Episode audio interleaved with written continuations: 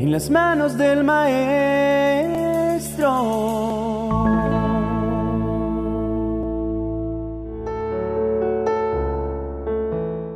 Me pareció muy significativa la historia de un hombre que viajaba en un barco y el barco naufragó. Cuando despertó, se hallaba en medio de una isla deshabitada. Sin saber qué hacer ni cómo sobrevivir, comenzó a construir una pequeña choza con hojas de palmeras que había en aquella isla. Después de mucho esfuerzo y cansancio, en medio del hambre y la sed, por fin terminó su choza, donde se protegía del sol, la lluvia y los animales salvajes. Una tarde salió en busca de alimento y cuando se dirigía a su choza se encontró con la terrible sorpresa de que se estaba incendiando. Con un grito expresó, ¡qué terrible sensación! Miró al cielo y preguntó, ¿por qué Dios permite que todo esto me pase a mí? Entre gemidos y lágrimas dice, casi muero en el naufragio y ahora se me quema mi choza. Era lo único que me quedaba como refugio y protección. El hombre se quedó profundamente dormido sobre la arena, lleno de desconsuelo y sintiéndose derrotado. De repente, una fuerte sirena lo despertó y enseguida lo rescataron. Él ya había perdido toda esperanza de volver a su vida y a estar con su familia. Una vez que estuvo a salvo, lo primero que hizo fue preguntar, ¿Cómo supieron dónde me encontraba? La respuesta fue, gracias a las señales de humo que muy sabiamente hiciste. Sin lugar a dudas, lo que parecía una gran desgracia en la vida de este hombre le ayudó para su rescate. Y es precisamente de esto que deseo hablarte en esta mañana. El capítulo 8, en el verso 28 de la carta de Pablo a los romanos, es probablemente uno de los pasajes más conocidos de la Biblia. Ahí encontramos uno de los versículos más usados, citados y memorizados por todos, tanto para consolar a otros como a nosotros mismos. Veamos lo que dice. Y sabemos que Dios hace que todas las cosas cooperen para el bien de quienes lo aman y son llamados según el propósito que Él tiene para ellos palabra nos enseña claramente que Dios ama a los que son sus hijos. Por lo tanto, para el que cree en Él, cuando vienen las pruebas y tribulaciones, debe saber que tienen un propósito divino.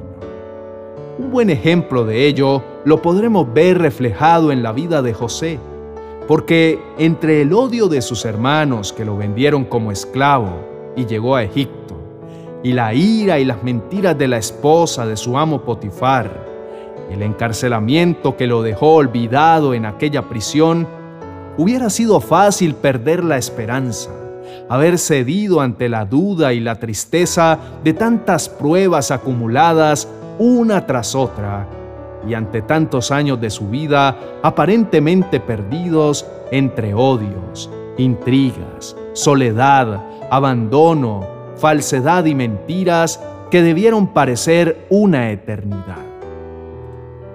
Pero sería fácil pensar que José era un hombre de otro planeta, quizá de acero, todo menos de carne y hueso como nosotros. Pero no es así.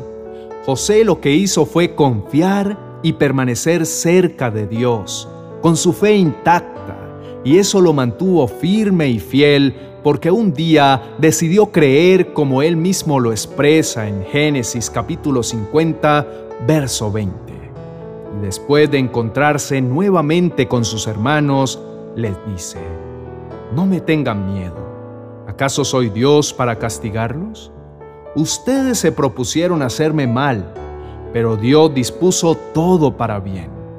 Él me puso en este cargo para que yo pudiera salvar la vida de muchas personas. No, no tengan miedo. Yo seguiré cuidando de ustedes y de sus hijos. Así que, hablándoles con ternura y bondad, los reconfortó. Si tú eres hijo de Dios porque has hecho una declaración de fe por Jesucristo, debes tener la certeza y la seguridad que Dios pelea a tu favor y que todo, absolutamente todo lo que acontezca en tu vida, el poderoso Dios lo usará para tu bien. Es posible que al igual que José, te hayan hecho mucho daño, te hayan ultrajado, te hayan vendido, te hayan hecho la vida imposible y te hayan causado las más grandes heridas en tu corazón. Pero es justo en este punto donde Dios viene y te dice, a los que aman a Dios, todas las cosas les ayudan para bien. No te preocupes ni te sientas triste, porque el mal que te han hecho y las heridas que te han causado, ten por seguro que Dios las usará a tu favor. Querido compañero, permíteme decirte que Dios te está preparando para entregarte algo grande y lo que ahora estás atravesando solo es parte de tu capacitación. Por eso, no le halles despropósito a las penas y adversidades que se presenten hoy en tu vida. Más bien, aprovechalas, porque Dios las usará a tu favor. Recuerda que aquellas aflicciones solo serán un medio para que Dios cumpla su propósito en ti. Escrito está, y te lo vuelvo a decir, a los que aman al Señor, todas las cosas les ayudan para bien. Al igual que José, debemos elegir creer en las promesas de Dios y confiar en que Él siempre tiene el control de nuestra vida. Saber que Dios es soberano y omnisciente. Él sabe todas las cosas desde la eternidad y hasta la eternidad. Por lo tanto, nada de lo que nos sucede le sorprenderá porque Él ya lo conoce. Él nos ama y se preocupa por nosotros y nunca nos dejará ni abandonará a sus hijos. No importa cómo nos sintamos cuando atravesamos pruebas, tribulaciones y adversidades. Lo más importante es tener claro que cuando pasamos tiempos difíciles, nuestros sentimientos son factores poco confiables en los que no podemos basar nuestras decisiones, porque como nos dice Jeremías, engañoso es el corazón más que todas las cosas y perverso. ¿Quién lo conocerá? Yo Jehová que escudriño la mente, que pruebo el corazón, para dar a cada uno según su camino, según el fruto de sus obras. Por esa razón debemos hacer un esfuerzo consciente para basar nuestras decisiones en la verdad bíblica, en cada promesa de Dios, en lugar de poner nuestro corazón y poner en medio nuestras emociones. Necesitamos confiar en que el Espíritu Santo está con nosotros mientras lidiamos con las dificultades, incluso cuando no sentimos su presencia o no entendemos lo que está sucediendo. Te invito a concluir con lo siguiente. José era hebreo y su profesión era ser pastor de ovejas. El trabajo de José era cuidar la tierra, los animales y ahuyentar los depredadores que acechaban. Ahora se encuentra en Egipto, la ciudad más importante en aquel entonces. José ha cambiado el cuidar los animales por estar como mayordomo y responsable de la lujosa residencia del mismo jefe de la guardia del faraón. Me pregunto, cuando sus hermanos conspiraron su muerte, ¿se imaginaron esto? Cuando José estaba en la cisterna y posteriormente fue vendido como esclavo, ¿se imaginó lo que le acontecería? Claro que no. Lo que sucede es que José era un hombre que amaba a Dios y nuevamente te lo digo, a los que aman a Dios, todas las cosas les ayudan a bien. Es posible que hoy creas que lo que estás atravesando es el final, pero es justo aquí donde debes recordar que Dios usará tu desgracia y la convertirá a tu favor. Dios usa incluso esos sufrimientos para moldearte para sus propósitos y tu bien supremo. Las escrituras nos dicen que las pruebas y tribulaciones vienen con un propósito y una recompensa. Y te digo algo, Sufre con alegría porque lo que te espera es maravilloso. Como dice Santiago, bienaventurado el hombre que persevera bajo la prueba, porque una vez que ha sido probado, recibirá la corona de la vida que el Señor ha prometido a los que lo aman. Oremos juntos al Señor diciendo, Padre amado, en esta mañana venimos a darte gracias por darnos la seguridad de que como creyentes tenemos la victoria al superar las pruebas y tribulaciones de la vida, ya que tú nos has dado tu palabra para guiarnos, tu Espíritu Santo para capacitarnos y el privilegio de venir a ti en cualquier lugar o momento para orar y tener una relación cercana e íntima contigo. Hoy pedimos porque somos conscientes de que necesitamos tener una fe fuerte como la de José, quien en medio de las dificultades confió en que Dios estaba con él en cada paso del camino. Y al final de los años oscuros, proclamó que había aprendido que lo que el hombre quiso hacer para su mal, Dios lo cambió en bien, para que sucediera como vemos hoy y se preservara la vida de mucha gente. Una de las principales razones por las que luchamos en la adversidad y cedemos a la desesperación y la desesperanza es la ignorancia de las escrituras.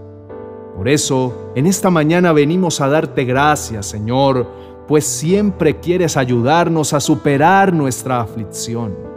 Y nos has dejado la más grande guía que es tu palabra. Pero debemos escudriñarla para recibir tu voluntad, consuelo y seguridad. Cuando estemos seguros del amor del Señor por nosotros y entendamos cómo Él usa la adversidad en nuestras vidas, podremos confiar en Él y responder de una manera que nos beneficie sabiendo que Dios siempre está con nosotros y que Él prometió nunca dejarnos ni desampararnos. Hoy entendemos que el propósito final de Dios para nosotros es crecer cada vez más a la imagen de su Hijo Jesucristo. Esta debe ser nuestra meta como seguidores de Jesús y todo en la vida, incluyendo las pruebas y tribulaciones, está diseñado para permitirnos alcanzar esa meta. Es parte del proceso de santificación, de ser apartados para los propósitos de Dios y preparados para vivir para su gloria. La forma en que las pruebas logran esto se explica en Primera de Pedro capítulo 1 versos 6 y 7. Y dice, en lo cual vosotros os alegráis aunque ahora por un poco de tiempo, si es necesario, tengáis que ser afligidos en diversas pruebas, para que sometida a prueba vuestra fe, mucho más preciosa que el oro, el cual, aunque perecedero, se prueba con fuego, sea hallada en alabanza, gloria y honra cuando sea manifestado Jesucristo. Hoy puedo alzar mi voz y decir, gracias por las pruebas porque ellas hacen que nos fortalezcamos y que cada que experimentemos una dificultad podamos descansar en el conocimiento de que Dios está con nosotros y su propósito es refinarnos, dándonos la esperanza necesaria para perseverar con seguridad y paz en lo más íntimo de nuestro ser. Levanta tus manos y repite conmigo para terminar, Bendito y alabado seas, Dios bueno y bondadoso, por cada prueba, porque todas me han ayudado y me seguirán ayudando para bien. En el nombre de Cristo Jesús. Amén y amén. Te recuerdo que toda tu fortaleza viene de Dios. Entonces te invito para que nos escribas en los comentarios y nos cuentes ¿Cuáles son esos tiempos difíciles que estás atravesando y necesitas que el Señor sea tu refugio y te salve? Escríbenos y cuéntanos y estaré clamando a Dios para que llegue su ayuda en el momento oportuno y te salve de todo lo que necesitas. Gracias por abrirnos las puertas para llegar hasta tu vida con este mensaje de parte de Dios dado especialmente para ti. Por favor, dale me gusta y compártelo con otras personas a través de tus redes sociales para que juntos extendamos el reino de Dios y su palabra. Si tienes alguna petición, déjanos un comentario. junto con nuestro equipo pastoral te apoyaremos en oración, pues creemos firmemente que respuestas sobrenaturales de parte de Dios están por manifestarse en tu vida. También te motivo para que mires nuestro video recomendado para hoy y que te suscribas a todos nuestros canales para que hagas parte de esta maravillosa familia.